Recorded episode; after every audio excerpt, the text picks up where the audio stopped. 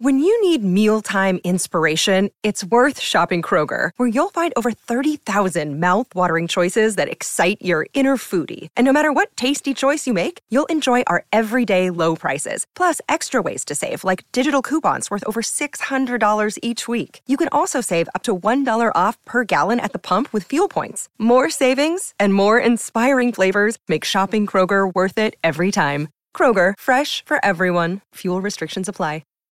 This episode is brought to you by Shopify. Whether you're selling a little or a lot, Shopify helps you do your thing, however you cha-ching. From the launch your online shop stage, all the way to the we just hit a million orders stage. No matter what stage you're in, Shopify's there to help you grow.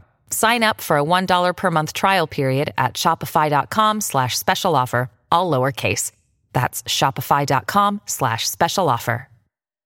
Hola, esto es New Books Network en español. Hola, bienvenidos una vez más a New Books en español, un podcast de The New Books Network. Soy Antonio Galindo, anfitrión de este episodio, y hoy hablaremos con Rogelio Hernández Rodríguez, investigador del Centro de Estudios Internacionales del Colegio de México, sobre su reciente libro El oficio político, la élite gobernante en México, 1946-2020. Rogelio Hernández Rodríguez, bienvenido a este podcast. Gracias, Antonio gracias a, tu audiencia. Rogelio, ¿podrías contarnos un poco acerca de ti, de tu trayectoria intelectual, por favor? Bueno, este, ah, soy doctor en ciencia política por la, por la Facultad de Ciencias Políticas de la UNAM. Eh, eh, eh, ah, ahí tengo una maestría en, este, en, en, ciencia política por la Facultad Latinoamericana de Ciencias Sociales y mi licenciatura es, es en sociología en la Facultad de Ciencias Políticas, también en la, en la UNAM.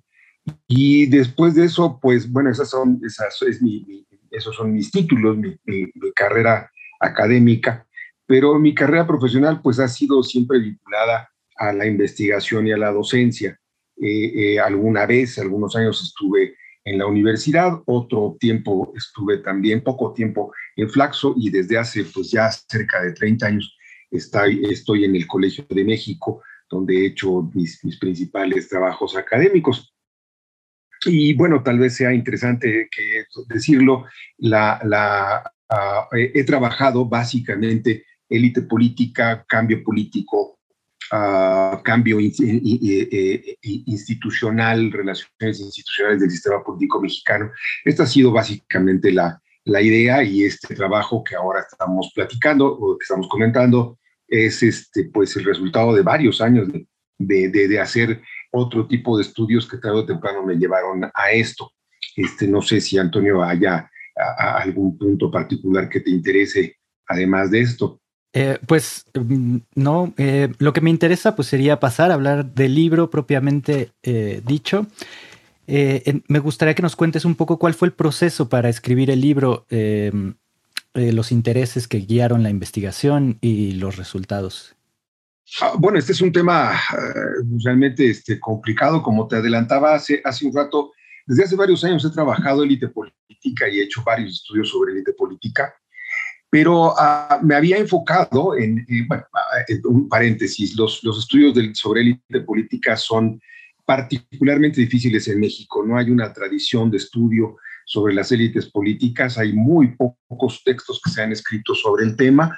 La mayoría, desde luego, de estos textos se, se, escribieron en los años 70, 80 del siglo pasado, por razones más o menos obvias, el dominio del PRI. Este, los últimos textos se acercaron al ascenso de la tecnocracia a partir de los años 80, pero el tema se fue perdiendo sistemáticamente debido, me parece, más a las circunstancias y a las condiciones políticas.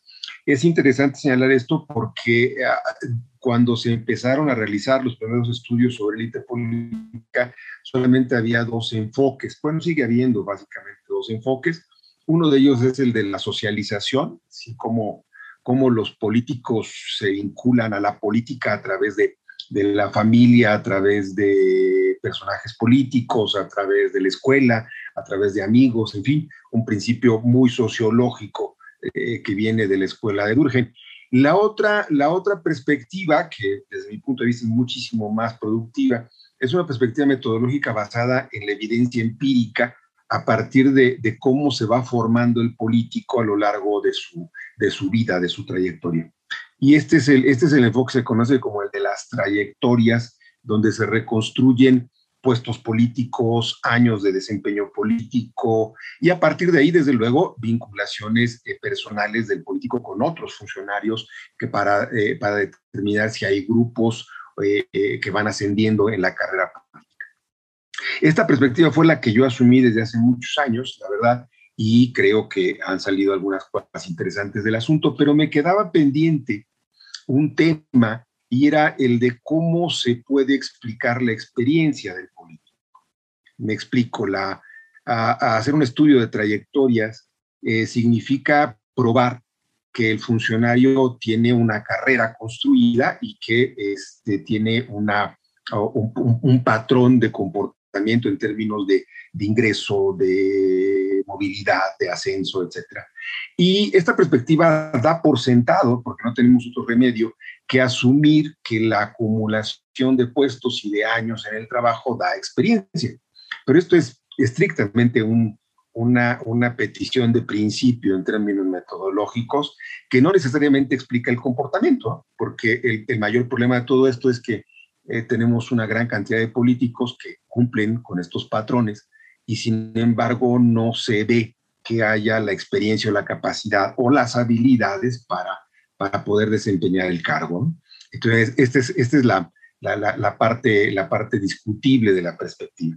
Y esto fue lo que me llevó a, tratar de explicar cómo es que a partir de una trayectoria determinada o con trayectorias específicas se acumula la suficiente experiencia como para desempeñarse ah, con, digamos, una, una, una, un razón, una racionalidad política o, como lo diría algún autor que, en el que me he basado para hacer este libro, Isaiah Berlin, el, el, el, el juicio político. Eh, en, en, el camino, eh, esto fue algo que fui madurando poco a poco, lentamente. Por ahí, hace algunos años hice un trabajo sobre, sobre la, la biografía política de Carlos Amadrazo, que importa señalarlo porque Madrazo no tuvo una carrera como funcionario público en la administración pública. Lo que sí hicieron los políticos tradicionales entre los años 40, 70 del siglo pasado.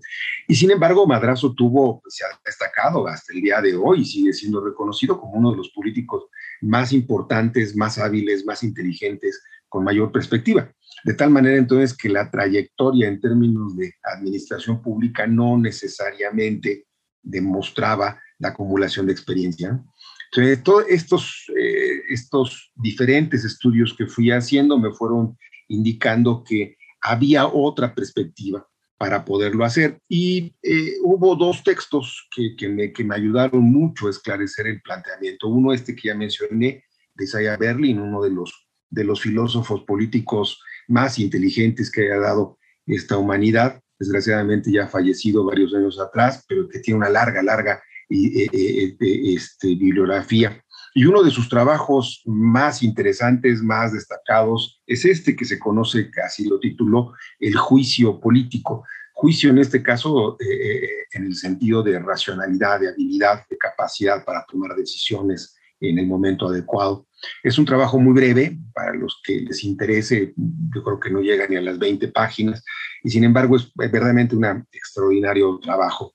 El segundo trabajo que me ayudó mucho es el de, el de Michael Ignatieff, el uh, político canadiense que, que, durante muchos años, además interesante su, su, su trayectoria porque Ignatieff viene de una familia de políticos, una larga, larga este, familia de políticos, tanto, tanto sus bisabuelos, si no estoy, si no estoy equivocado, este, desempeñándose en la, en la, en la Rusia zarista, eh, la familia después que llega a Canadá, y se vincula a varios de sus familiares a la, a la actividad política en Canadá. Interesante decirlo porque Ignatieff, Michael Ignatieff, no se dedicó a la política de inmediato, sino él se dedicó a la, a la, al análisis político y a ser profesor investigador en, muy importantes universidades, tanto canadienses como de Estados Unidos. Ignatieff, eh, eh, después de un tiempo, y en su libro lo señala, decidió incursionar en la política Y a partir de sus experiencias en la inclusión política es que escribió un libro espléndido que se conoce, eh, eh, que se llama Fuego y Cenizas, en donde cuenta su trayectoria. Y una de las cosas más interesantes que cuenta Ignatieff es cómo no importa cuántos años se haya estudiado ciencia política, no importa eh, cuántas veces se haya enseñado, este, estudiado y enseñado, incluso en las universidades y repetido mil veces, eso no hace a un político. Y de nuevo, lo que Ignatieff eh, señala es que es un aprendizaje, un aprendizaje que se hace de manera cotidiana y que significa también entrar en determinada época de la vida para poderlo hacer. Es decir, un profesional de la política es alguien que se dedica durante mucho tiempo a hacerlo. Y una de las conclusiones interesantísimas de Ignatieff, en muy buena medida basada en la perspectiva de Berlin, es que la, la, política se aprende, pero nunca se puede enseñar. Entonces, eh, eh, por más buenos políticos que se tenga y por muchos mentores que se tengan, el aprendizaje se hace en la práctica y supone no solamente la práctica como tal, sino supone también cierto instinto, cierta habilidad personal para, para ser político. Y eso significa entonces que no todos, por más que les guste la política, por más que sepan de ciencia política, no por ello pueden ser políticos. Y para decirlo en concreto, después de esta larga exposición, es que eh, pensé más bien en, que, eh, eh, en hablar de la política como un oficio y no, y no solamente como una profesión, es decir, oficio, para, para, para los que nos escuchen, muchos de ellos seguramente lo sabrán, el oficio es algo que se aprende cotidianamente en la práctica y no necesariamente con los estudios. Y esto es lo que demuestra que pues, muchos políticos extraordinariamente bien formados, académicamente bien formados en universidades de primer nivel, no necesariamente son capaces desempeñarse en la política. ¿no? Entonces, este fue el propósito. Y, y, aquí hubo un segundo problema metodológico para hacer el texto y era cómo demostrar ese oficio. Y, y, me, costó mi trabajo, enormemente mi trabajo, encontrar cómo hacerlo y sobre todo eh, una vez que lo decidí, una vez que encontré el esquema o las pistas metodológicas para poderlo hacer, me di cuenta de que la única manera de hacerlo era preguntarle a los políticos cómo es que ellos entendían la política y cómo la habían aplicado. Y esto también supuso, pues ya no solamente la búsqueda de los políticos, que como tú habrás visto en el libro y alguno de los, de los que nos están oyendo, si se interesa, lo verá, eh, eh, eh, entrevisté a varios políticos, algunos priistas, otros panistas. Ahora regreso si, si te interesa ese punto, porque no hay otros, pero bueno, priistas y panistas todos ellos de, eh, políticos que han estado en, primeros niveles de, del desempeño político, la Secretaría de Gobernación básicamente, algunos gobernadores, gobernadoras, ahí está Dulce María Sauri, una extraordinaria, inteligentísima mujer, este, eh, el, a, dirigentes de partido, evidentemente, eh, tanto del PRI como del PAN, naturalmente, y todos ellos este, contándome la experiencia, cómo cómo se toman decisiones, por qué se toman decisiones, cómo se aprende la política, cómo se internaliza una manera de hacer política a partir del desempeño institucional. Entonces, bueno, este libro está construido básicamente con, la, con, las, con las entrevistas, los testimonios de estos nueve, nueve funcionarios, todos ellos realmente de primer nivel, que me contaron cómo hacerlo, cómo lo hicieron, perdón, en su momento. Y, esto me, y esto me permitió reconstruir pues tanto las perspectivas de, lo que se conoce en este país como la élite tradicional, es decir, aquella, aquella evidentemente priista que, que, se desempeñó entre los años 40 y los años 70, a finales de los 70, la élite tecnocrática, también vinculada al PRI, pero también al panismo durante la época de la transición y que se encargó no solamente del manejo de la política nacional, sino también de la, de la, de la política económica, fundamentalmente. Y, este, y, y, cómo, y, también me, ocupé de, los, de las generaciones de transición, los dos gobiernos panistas eh, y el último gobierno de Peña Nieto. Este último, este, desgraciadamente, no tuve la oportunidad, como lo verán los lectores, de, reconstruirlo con testimonios. Ah, pues, Mm, diría yo que en parte porque eh, eh, ellos no se sintieron seguros para poder hablar y la segunda es porque creo que todavía no existe la distancia suficiente como para analizarlo. Sin embargo, sí pude reconstruir algunas cosas importantes de esos, de esos periodos. Bueno, esto es en general, este, Antonio, lo que, lo que, eh, lo que, lo que hice, lo que, cómo lo desarrollé y, y, bueno, qué es lo que está ahí presente. Claro, sí, hay una mezcla de análisis teórico, pero eh, que permite acercarse a los testimonios. Ese diálogo con los, eh, con los políticos que, que entrevistas en, y bueno, y que expones en el libro, permite acercarnos a estos dos intereses fundamentales que propones desde un inicio, ¿no? La autoconcepción del oficio que tienen los propios políticos. Así es. Y por otro lado, cuál es el proceso de formación. Los procesos de reclutamiento y los procesos eh, de desarrollo de prácticas específicas que explican de, cierta forma los resultados.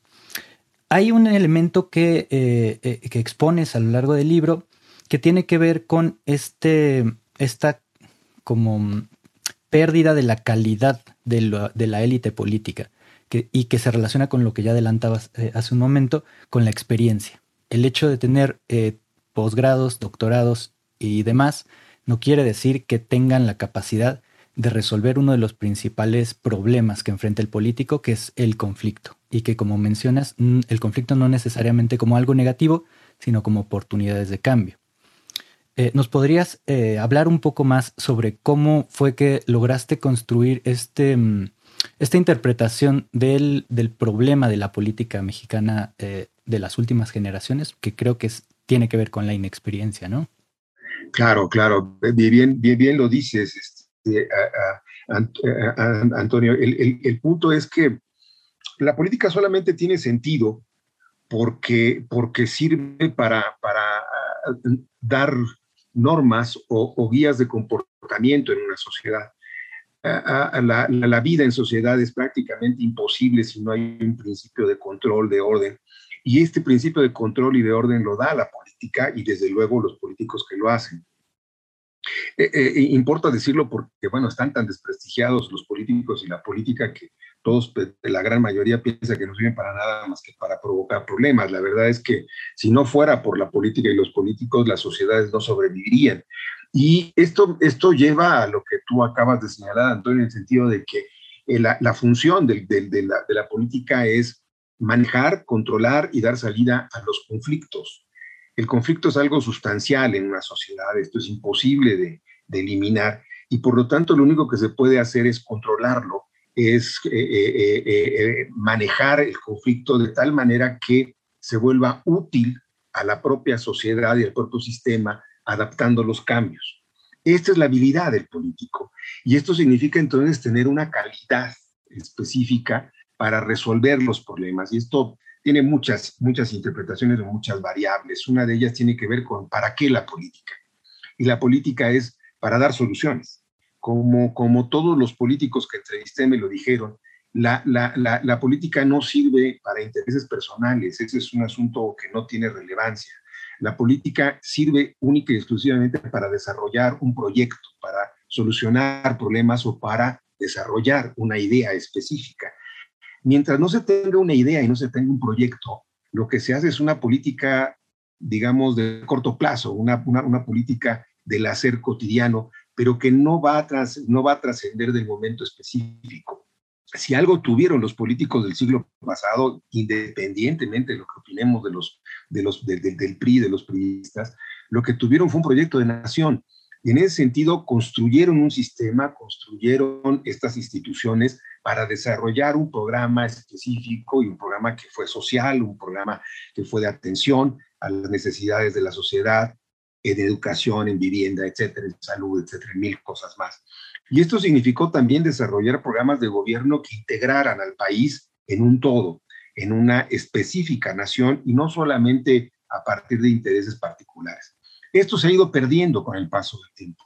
Se ha ido perdiendo con el paso del tiempo no solamente porque el sistema tuvo problemas, ya lo sabemos, un problema de desarrollo económico importante, que por cierto va a ser la base fundamental para que llegue una nueva generación que no va a, renunciar al principio de integración nacional, sino simplemente que va a cambiar el sentido de la integración.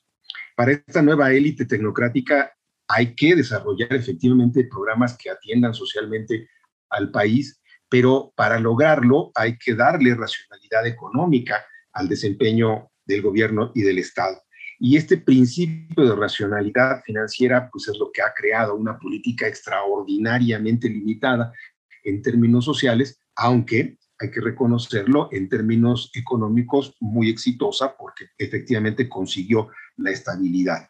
Desde los años 80 y hasta el día de hoy no hemos tenido crisis importantes a partir de, este proyecto de racionalidad económica. Entonces, en ese sentido, lo social se puso en un, en un punto secundario para eh, priorizar, para favorecer el control presupuestal. Pero aún así había un proyecto aún así había una idea de cómo desarrollar las instituciones. Para bien o para mal, la alternancia rompió estos criterios. Rompió estos criterios porque la alternancia ha sido demasiado, ¿cómo decirlo?, demasiado radical no ha permitido construir una nueva generación de políticos con un proyecto específico. Y cuando llegaron, cuando llegó el partido ganador, el PAN, no llegó ni siquiera como partido ganador, es decir, el primer gobierno del panismo fue un gobierno que no tuvo más de relación con el PAN más que el logo con el cual ganó las elecciones. Fox hizo un gobierno personal, un gobierno con empresarios, un gobierno con no panistas, y esto llevó a que las instituciones tuvieran un desorden en su funcionamiento.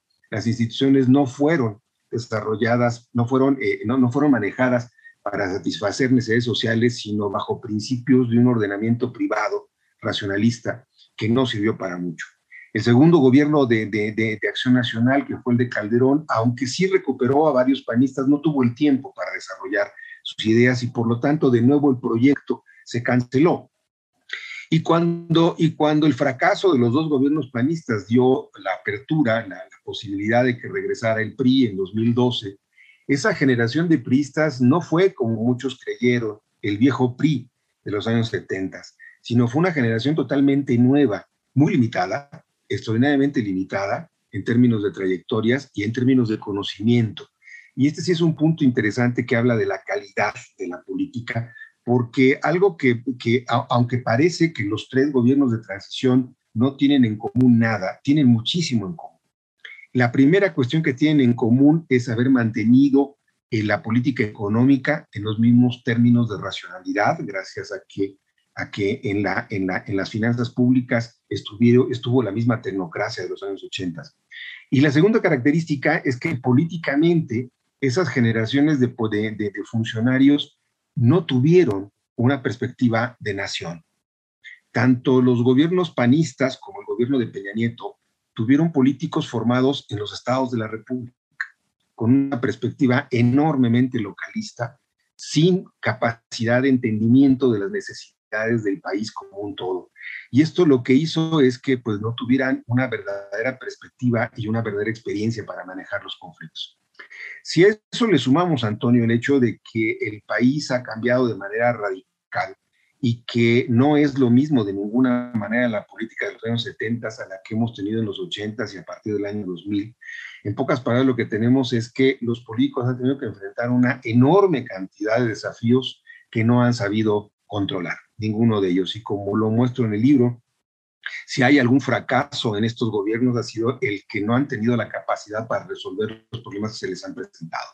Y esto naturalmente ha impactado a la sociedad porque la calificación que hace la sociedad de los políticos es de incompetentes.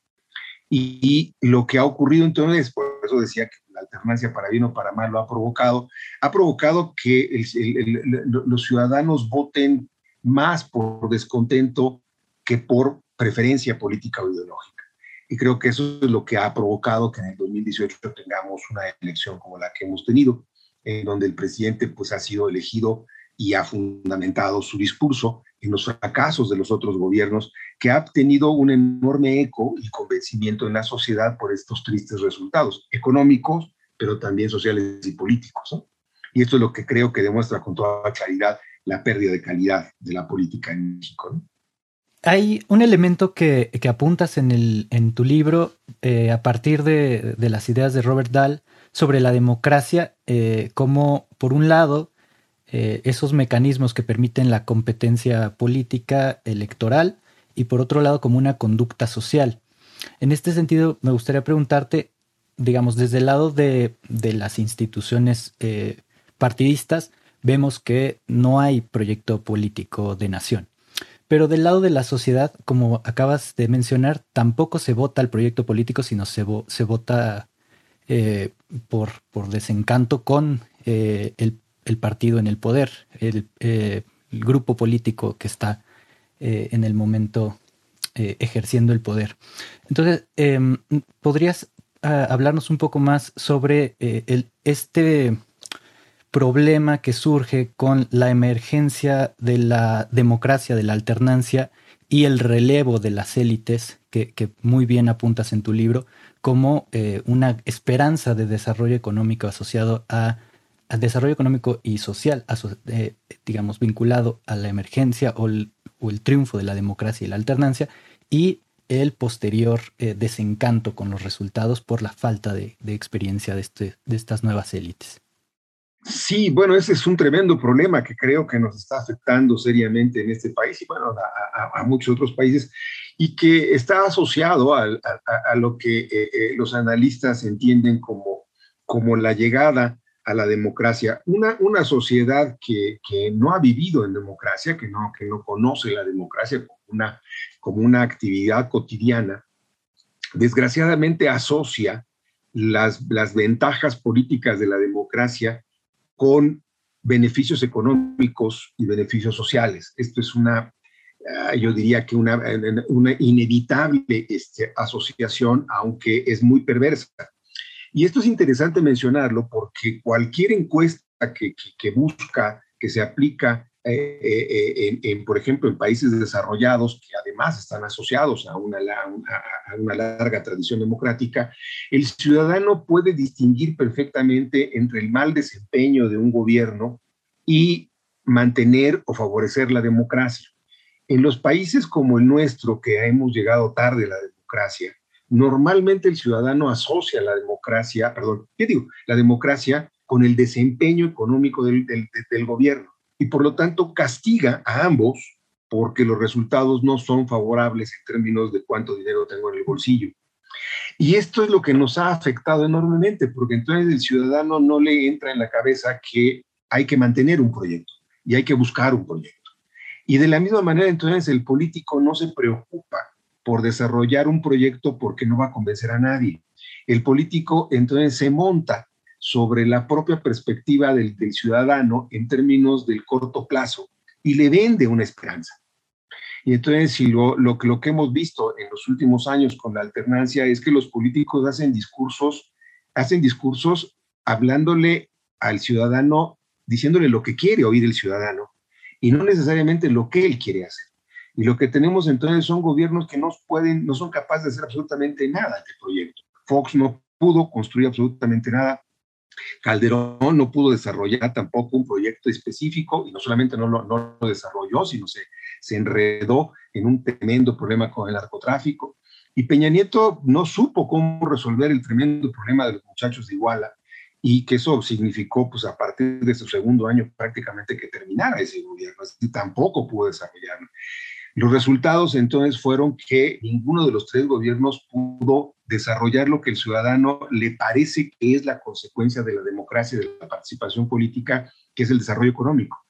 Y López Obrador entonces lo que hizo es un discurso a partir de eso, un discurso en donde su, ha subrayado una y otra vez las carencias, ha subrayado una y otra vez la incompetencia de los gobiernos, lo que ya sabemos, la corrupción, el neoliberalismo, etcétera, etcétera.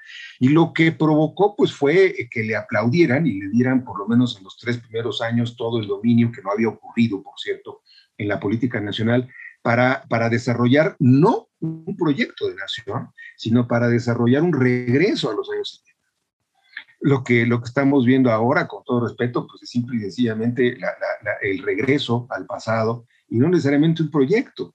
Sigue pensando en los monopolios estatales, sigue pensando en que todavía nadamos en petróleo, todavía sigue pensando en que hay que utilizar los recursos públicos para regalar dinero a la, a la sociedad, construir un sistema clientelar, etcétera, que se pudo hacer en los años 70 porque había recursos y no había tantos problemas pero ahora ni tenemos recursos y sí hay muchos problemas. Entonces, lo que, lo que está ocurriendo es que el político se conecta con el discurso del propio ciudadano en términos de sus carencias.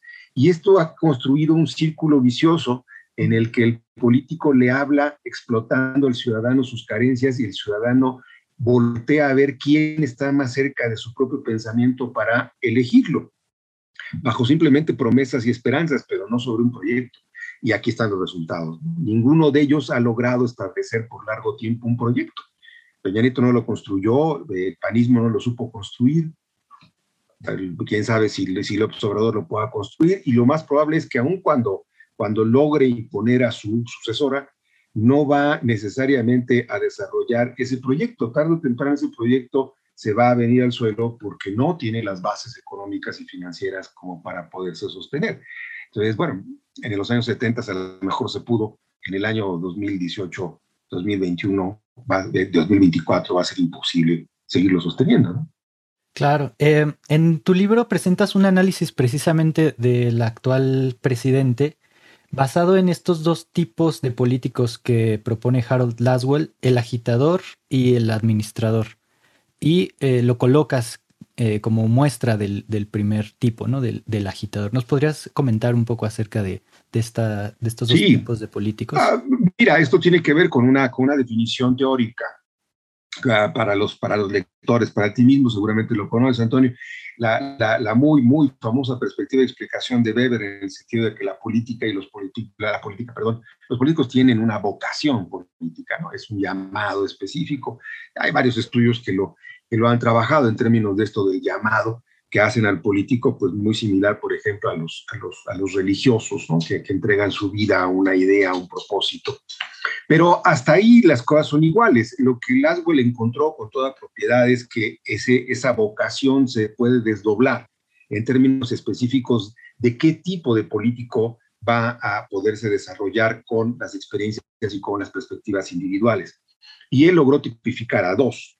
Un político que quiere desarrollar un programa, un proyecto, y para eso quiere llegar al poder, y una vez que llega al poder, entonces desarrolla el proyecto utilizando la administración pública y las instituciones. Este es el tipo de político que en el mundo realmente trasciende, porque son los políticos que sí pueden construir proyectos, que sí pueden manejar instituciones, y dicho sea de paso, es el tipo de político que tuvimos en el siglo pasado. Eh, eh, insisto, al margen de que nos caigan bien o no los priistas, este fue el tipo de, de político que tuvimos. Pero le encontró que hay otro tipo de político que al que no le basta llegar al poder para desarrollar un programa, sino que cree que el poder es simplemente un paso más para seguir hablando de un proyecto inacabable e inacabado.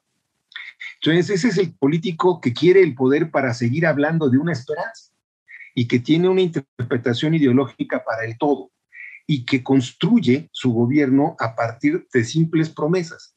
Este es el tipo del agitador. El agitador, como bien dice Laswell, está bien para ganar el poder, pero no puede desempeñar el poder porque el poder es un proyecto. Y creo que, lo que, lo, la, la peor demostración de cómo se ha perdido la calidad en la política en este país es justamente este gobierno. Es decir, el presidente es, es, el, es, es no un político profesional términos institucionales que ha llegado al poder para desarrollar un proyecto, sino ha llegado ahí para seguir explotando una idea y por eso se siente feliz cuando hace una manifestación y todos los días sigue hablando y le da una gran alegría que hagan muñequitos con su cara, porque sigue siendo el político que quiere, que quiere eh, eh, estar entre el pueblo, como él dice, y entre las masas, pero no es capaz de desarrollar un proyecto de gobierno en términos institucionales. Entonces, este es el grave problema en el, en el que estamos, porque como lo muestro en el libro, no solamente es el problema del titular del Poder Ejecutivo, sino que también demuestra cómo su equipo de gobierno, con el debido respeto, está muy lejos de tener la capacidad para desempeñar las responsabilidades de esas instituciones. Es decir, el gabinete es un gabinete de fieles, de seguidores, pero no de funcionarios competentes. Y el resultado pues está a la vista, no podemos hacer, este país no sale de los problemas en los que está. Tanto le molesta al presidente los años que él llama de neoliberalismo, de, fracaso económico y en los tres años que tiene sigue, sigue, teniendo un Producto Interno Bruto de crecimiento negativo. Entonces, bueno, esta es la, esta es la mejor demostración de que su capacidad, de la capacidad del presidente y la capacidad de sus funcionarios, pues está muy lejos de ser la deseable para desarrollar un proyecto de nación. ¿no? Claro, esto me, recuerda a la paradoja de la política que, presentas al principio del libro. Eh, entendida en términos abstractos, podemos pensar de la política como algo muy noble, civilizatorio, que orienta precisamente la vida en común. Pero cuando ya pensamos en las personas que la ejercen, podemos ver que eh, en realidad salen a flote los intereses de grupo, las ideas, las ideologías e incluso las ambiciones eh, individuales. Eh, e-, ese, análisis que presentas en el libro me parece sumamente valioso. Y me lleva a pensar también que otro de los grandes problemas que, que, expones en el libro es que el papel del Estado, la función que cumple, también en este relevo eh, de las élites políticas en, la última parte del, siglo pasado y en, lo que va del presente, eh, también es un problema, ¿no? Se, diluye eh, o se desentiende la función del Estado, las nuevas élites pareciera que no, no consideran que el, que, el, Estado tenga un papel rector y que por lo mismo se atiende solamente lo inmediato, ¿no? El, conflicto de corto plazo y no, no se atiende un proyecto de nación a largo plazo. ¿Nos podrías, eh, eh, podrías profundizar un poco más sobre estos puntos, por favor?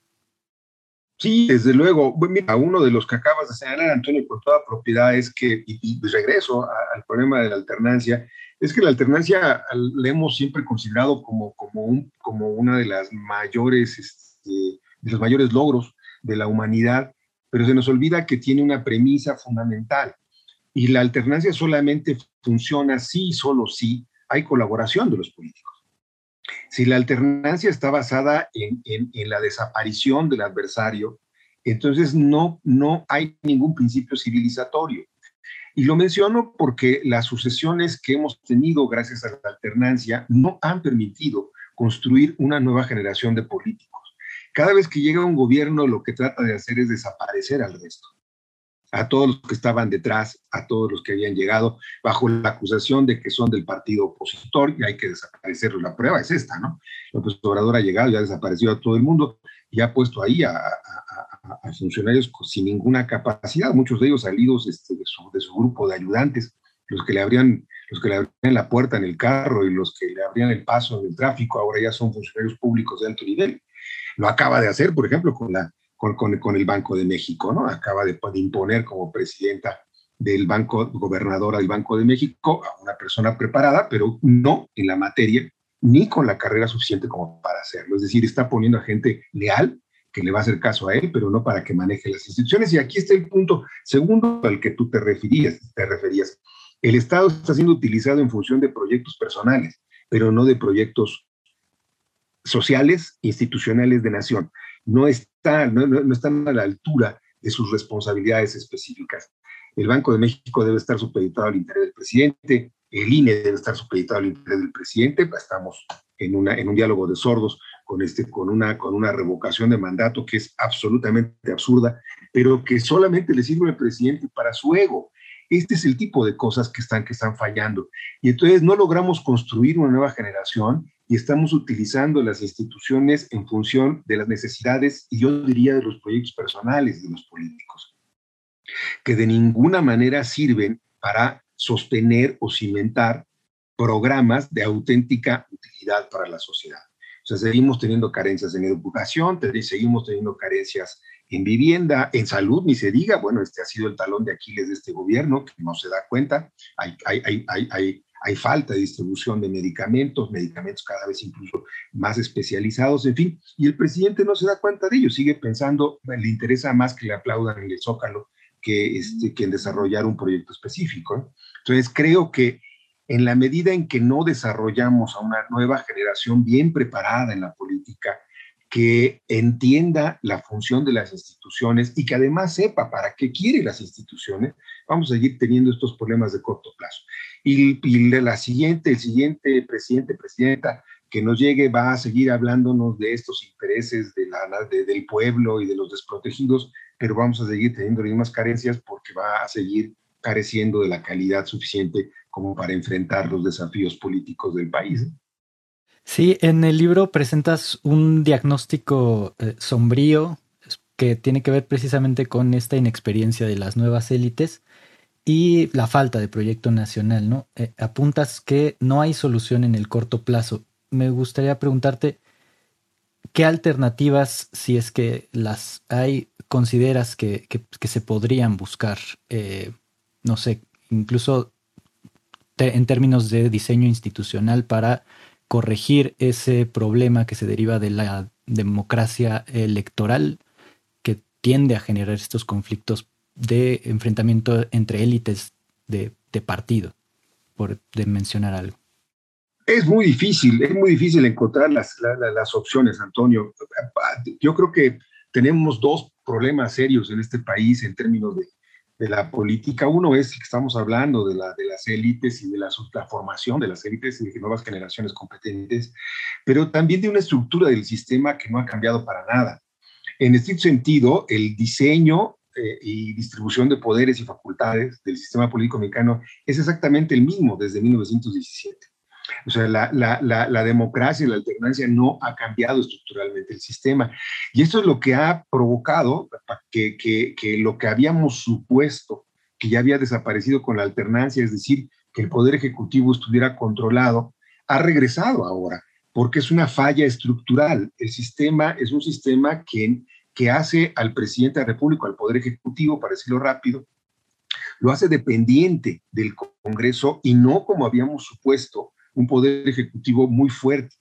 Solamente es fuerte el poder ejecutivo si su partido logra el control de las cámaras. Esto fue lo que hizo el PRI en lo del siglo pasado y que no pudo hacer ni el PAN ni el PRI de Peña Nieto durante los años de la transición. Es más, ni siquiera Cedillo, el último gobierno de aquel periodo priista, no tuvieron el control del Congreso. Sin embargo, López Obrador sí lo tuvo. Y lo que tenemos ahora entonces, pues es un presidente que se siente emperador y no presidente de la República. Y comete tropelía y media y trata de destruir instituciones como lo ha estado haciendo porque tiene el control del Congreso o tenía el control del Congreso. Aunque en estas últimas elecciones el presidente no logró el control constitucional, sí tiene la suficiente mayoría como para cometer tropelías. Lo acaba de hacer con el Banco de México. Lo seguirá haciendo en otros momentos porque la mayoría simple le da la oportunidad de controlarlo. Entonces, aquí tenemos un problema estructural que creo que tarde o temprano, en algún momento de la vida, los políticos van a tener que enfrentar y enfrentarlo seriamente. Es decir, tratar de modificar esta relación estructural del sistema mexicano. El segundo tiene que ver con las generaciones o cómo preparar nuevos políticos. Y aquí lo que habría que, que, habría que insistir es que los presidentes lo que deben hacer es reconocer que necesitan equipo de personas competentes, competentes en sus campos y competentes en la política, aun cuando destaquen más que él mismo. Mientras que el presidente esté preocupado de su propia imagen y diluya las imágenes de los demás, o dicho de otra manera, ponga competentes para que él resalte. Lo que, simple y sencillamente lo que va a ocurrir es que no vamos a tener opciones, no se van a construir las opciones sucesorias. Esto de parte del presidente y del Ejecutivo, pero de parte de los, de los partidos políticos también tenemos una responsabilidad fundamental. El problema más grave que en este momento se tiene es que no hay personalidades y liderazgos en los partidos políticos, no solamente en Morena, porque no existen ahí claramente, fuera del presidente de la República, todos los demás son los que él elige pero en la oposición tampoco tiene liderazgos. Uno voltea la mirada al PAN, al PRD o al PRI, y parecían los tres relativamente más grandes, y resulta que esos tres partidos no tienen personajes que puedan realmente convencer al electorado, puedan proponer un programa de gobierno, un programa de nación y por lo tanto convencer a sus partidos de que son las alternativas. Mientras esto no ocurra, mientras no generemos a nuevos políticos desde los partidos, pero también desde el ejercicio del poder no va a poder, no va a haber solución para esto. Por eso, pues lamento el pesimismo en el libro, pero no veo para dónde, no veo cómo se pueda construir. Construimos, y creo que, la, que está muy claro en las últimas elecciones, eh, los tres partidos construyeron un frente opositor que efectivamente fue, fue lo suficientemente capaz como para restarle votos a Morena y al presidente de la República, pero una vez que pasó las elecciones, no vemos los, ciudadanos comunes y corrientes, no vemos a nuevas caras, no vemos liderazgos en estos partidos, no vemos quién, para decirlo rápido, vaya a ser el candidato opositor a la candidata del presidente. Entonces, no veo cómo se van a construir nuevas generaciones de políticos si no son capaces los partidos de producir liderazgos. Vaya problema. Eh, bueno, para volver a algo que anotabas al principio de, esta charla, eh, me, gustaría preguntarte, y para salir también un poco de estos temas tan, tan sombríos, eh, sobre por qué no hay, o cómo fue que no, no lograste entrevistar a, militantes del PRD o de, de otros partidos para incorporarlos en el, en el libro. Bueno, una fue una razón metodológica y la otra pues, fue simplemente el silencio. La metodológica es que yo lo, que buscaba era políticos que hubieran tenido la responsabilidad, eh, responsabilidades importantes como para poder explicar qué es lo que hicieron.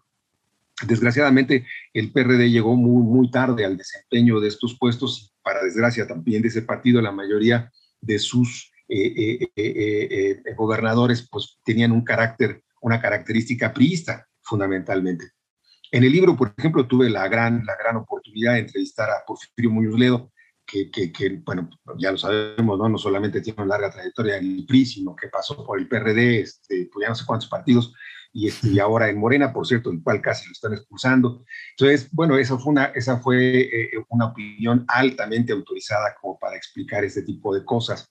Entonces, bueno, esa fue la razón metodológica. La otra fue el silencio, Antonio. La verdad es que este país también este, es muy difícil, es muy difícil que supere la, discrecionalidad.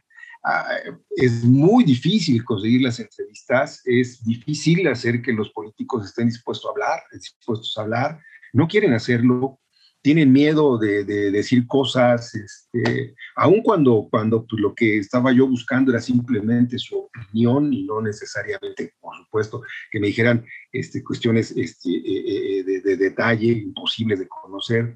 Aún así es muy difícil. No es la primera vez que lo hago, hay otros libros que he construido con entrevistas y también eh, ha sido prácticamente imposible. Hace unos años hice un libro sobre gobernadores en México todos los que entrevisté fueron gobernadores priistas, exgobernadores priistas. No pude entrevistar a ningún panista en aquel entonces porque de plano me dijeron que no, me dijeron que no era el tiempo y que no querían hablar.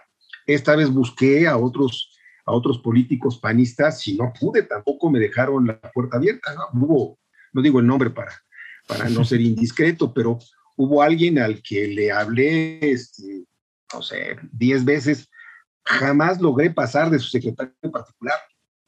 Entonces es imposible, ¿no? Y hoy es este, senador de la es, es, diputado federal, entonces es imposible, es muy difícil construirlo. La secrecía en este país sigue siendo un problema básico. Claro, incluso para un objetivo académico, ¿no? Oh, bueno, uy, sí, sí, sí, sí, sí. Es, lamentable. Ya ni hablar de términos periodísticos o de otros temas, ¿no? Bueno. Ah, bueno, sí, por supuesto, no le tienen un gran miedo a la coyuntura y a la circunstancia. Traté, por ejemplo, de buscar, tampoco menciono los nombres, pero traté de buscar este, políticos del gobierno de Peña Nieto, no hubo manera. Pero no hubo ni, ni la posibilidad de que me respondieran. Vaya, vaya, eh, vaya problema. Pues Rogelio, te agradezco mucho por tu tiempo. Eh, se nos agota el espacio que tenemos. Lo único que me queda por preguntarte es en qué proyectos estás trabajando actualmente. Mira, son algunas, tengo algunos, algunos pendientes en particular. Hay uno, hay uno en este que, que, estoy, que estoy tratando de desarrollar también con un, con un colega.